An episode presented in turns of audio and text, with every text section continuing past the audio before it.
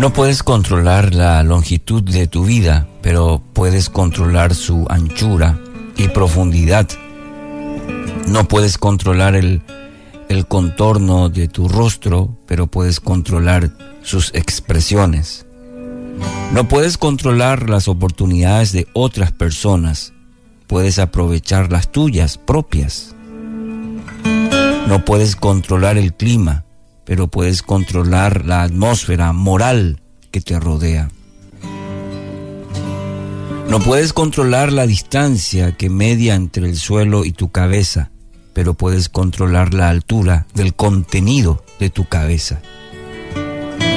No puedes controlar las faltas exasperantes de los demás, pero puedes tratar de evitar que se desarrollen en ti hábitos irritantes. No puedes controlar los tiempos malos, pero puedes ahorrar dinero para cuando lleguen.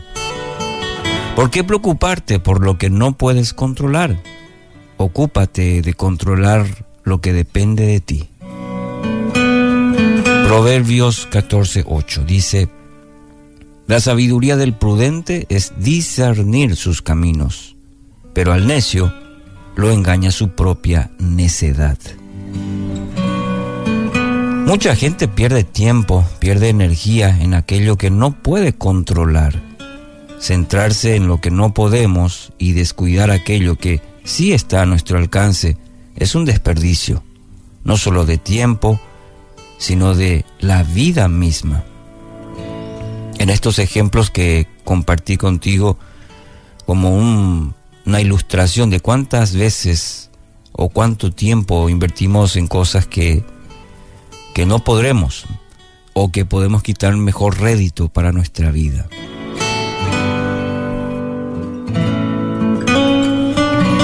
Por ello necesitamos sabiduría, sabiduría para cada día, en, aprender a discernir nuestro camino, aprender a reconocer eh, de los aciertos, de los desaciertos, aún de los fracasos. Claro, la Biblia habla y mucho que en tal sentido el necio y el sabio, la diferencia que el, el sabio aprende de toda circunstancia en su vida, sea buena, mala, es la escuela de la sabiduría, diríamos. En tanto, cada vez que nos resistimos a ella, a aprender de nuestros fracasos, de nuestros desaciertos, eh, vamos a dar un cada vez más lugar a la necedad.